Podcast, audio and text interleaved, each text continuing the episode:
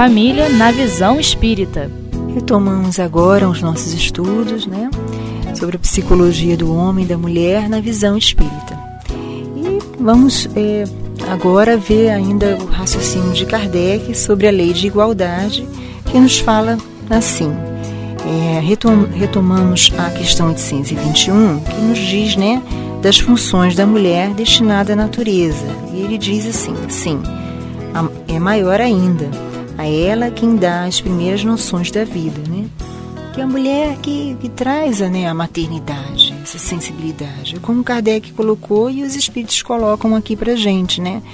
Cabe à mulher, né? Ele, ele diz aqui, é, Deus deu né, à mulher maior sensibilidade, delicadeza, essas são as funções maternais. Então a mulher vem trazendo junto, já no seu íntimo, né? Essa essa essa destinação, talvez assim, né? Não que o homem não tenha delicadeza, sensibilidade, tem, mas a mulher ela já vem própria, né? Já vem com, com as suas características que Deus deu para que, né, é, houvesse, né, a maternidade, né? O homem pode, pode ter filho, né? Ele fica até junto com a mulher, né? Juntos, mas a mulher é quem vai é, gerar, né? Na, na, na, na barriga ali, né? Fazer a gestação do neném, né? Do bebê. E aí ele coloca aqui, dará as noções da vida, né? Noções. E até para o homem também. A mulher dará essa educação, né? E aí a gente é, tem que pensar sobre a psicologia do homem e da mulher em relação como é que é que as mulheres estão criando os filhos, né? Estão criando talvez na situação da, da, da, do machismo, porque o homem não chora, né? A gente às vezes ouve, nós ouvimos mulheres às vezes falarem, né? Como um membro da família, ó, oh, homem não chora, como se não pudesse, né? Chorar, é, demonstrar os seus sentimentos, né? E a mulher também, será que não pode fazer algo que o homem faz, né? Trocar uma resistência de um chuveiro, digamos assim, né? um exemplo, né? e fazer outros trabalhos, nós é, vamos observando que de um tempo para cá as mulheres estão trabalhando em, em setores que homens é, trabalhavam, na, na, construção civil, né? Há pouco tempo mesmo eu vim passando por uma rua aqui próximo e via uma, uma, mulher trabalhando, pegando um carrinho de, de mão e levando lá né, as, as ferramentas, né? Então já está mudando, nós estamos mudando nosso nosso olhar sobre o, a mulher e o homem, né? Como a gente vê homens trabalhando é, como cabeleireiro, né? E, e, algo assim, né? Então é algo para a gente pensar que o, o planeta está mudando, a vida está mudando, os contextos vividos nossos como espírito, né, é o progresso, né? E aí vamos continuar com Kardec. Kardec coloca assim: na 822, ele fala assim: sendo o homem, os homens iguais diante de Deus, devem sê-lo também diante da lei dos homens é o que o primeiro princípio de justiça. Não façais aos outros o que não quereres que vos fizessem. Né? É tratar um como gostaria que, que, que tratasse, né? Porque para a lei de Deus todos nós somos iguais, né? não há diferença. Né? Os Espíritos colocam ali da, a fragilidade da mulher, mas todos nós somos iguais né? perante a, a lei de Deus. E aí ele fala mais adiante aqui, né? Uma, uma, algo para a gente pensar, né? Uma frase muito bonita que Kardec coloca aqui. A emancipação da mulher acompanha o progresso da civilização. Sua servidão marcha com os bárbaros. Os sexos, aliás, só existem na organização física, já que os espíritos podem tomar um ou outro.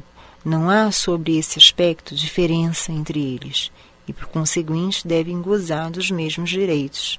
Quer dizer, foi o que a gente acabou de falar, né? Sobre a emancipação da mulher, né?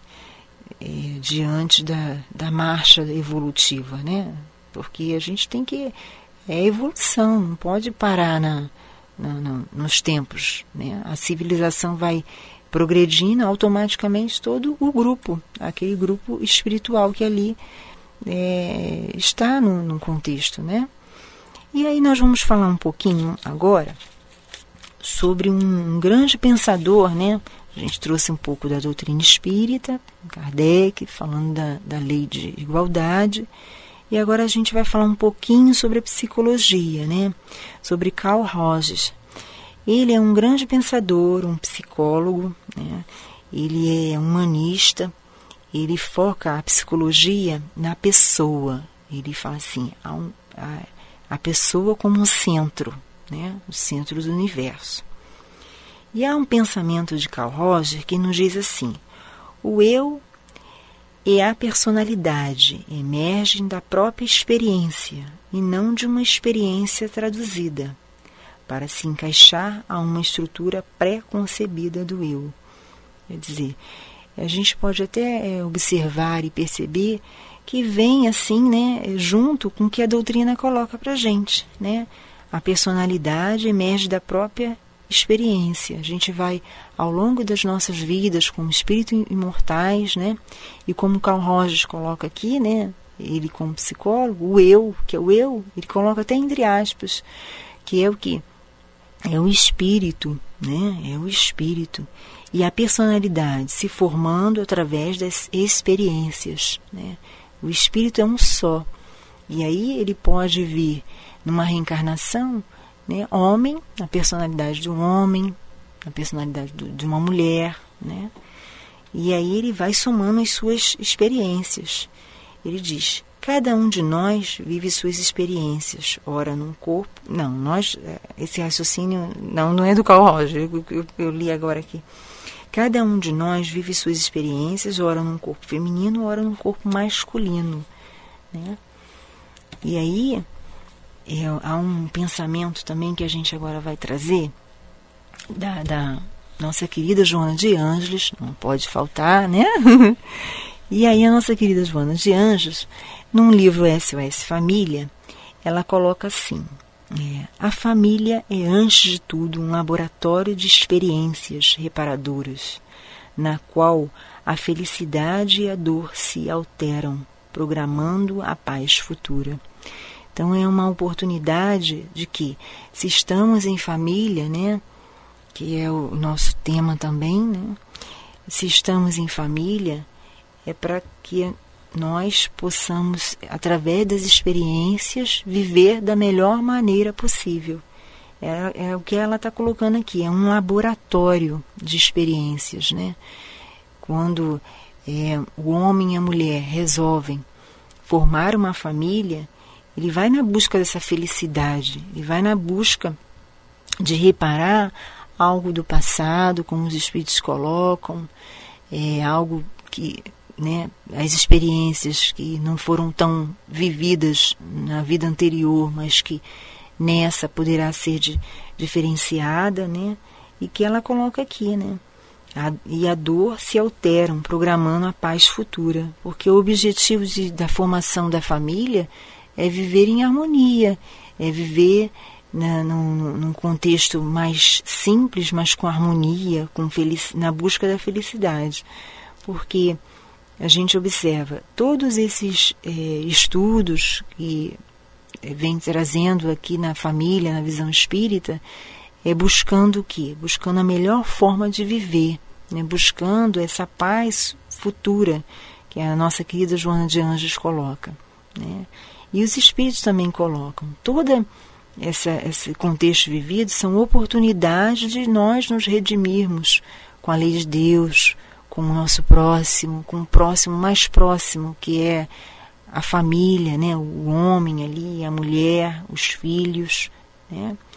A gente sabe que os espíritos colocam, né?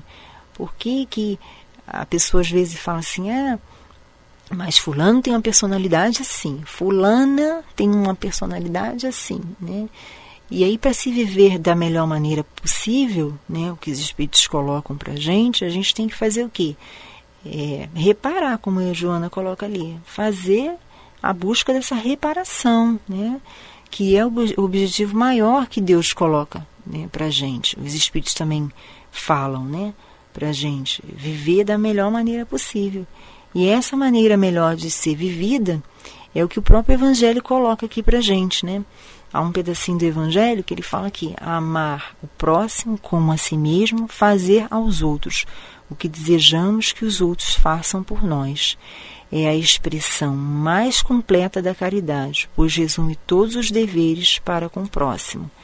E o próximo mais próximos da nossa família é o nosso núcleo familiar, né? Então é o que os espíritos colocam, nossa querida Maria Dolores, a mentora da família, todos, né, esses espíritos falam, né, para a gente aproveitar as oportunidades da reparação, as oportunidades de melhoramento dentro do contexto nosso familiar, dentro da família, dentro do, do nosso dia a dia, né? porque a gente pensa muito também, às vezes, na família é, consanguínea, mas há a família também espiritual que é importante, né? Às vezes tem um amigo, uma amiga de trabalho, né? Um amigo que conhecemos há pouco tempo, uma amiga que conhecemos há pouco tempo, também faz parte do nosso núcleo familiar, né? É o que Deus nos coloca, os Espíritos colocam, a família universal, né? E ela vem colocando aqui programando a paz futura, programando essa paz interior, que a gente vivendo essa paz, a gente vai conseguir transmitir para o nosso próximo, transmitir para quem está em volta de, de todos nós, né? E aí que Deus nos abençoe, nos fortaleça e nos envolva, que Maria Dolores possa abençoar a cada lar, envolvendo a cada um de nós no crescimento maior como espírito imortal que todos nós somos, aproveitando a grande oportunidade, a grande reencarnação. Deus nos abençoe.